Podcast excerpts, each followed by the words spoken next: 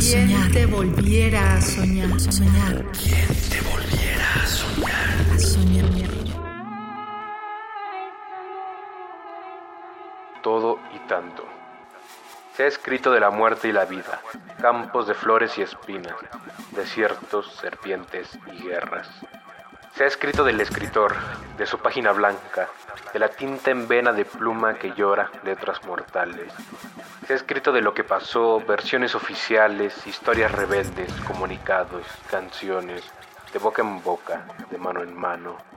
Se han escrito disculpas, súplicas, traiciones, cartas que dispararon fusiles, documentos que vencieron la muerte. Se ha escrito del país, del hambre, de elecciones, de díscolos, de madres, de ácratas, de marcianos y simples mortales. Se ha escrito de todo y tanto en el tiempo del lenguaje, tanto y todo se ha escrito, que al final escribir sobre ti es siempre un acto de revolución. Mi nombre es Carlos Zavala, tengo 21 años y soy originario de la Ciudad de México, donde actualmente vivo. Para mí, la poesía es contradicción, imperfección y por lo tanto belleza. Es una manera de comunicar mi perspectiva de la realidad.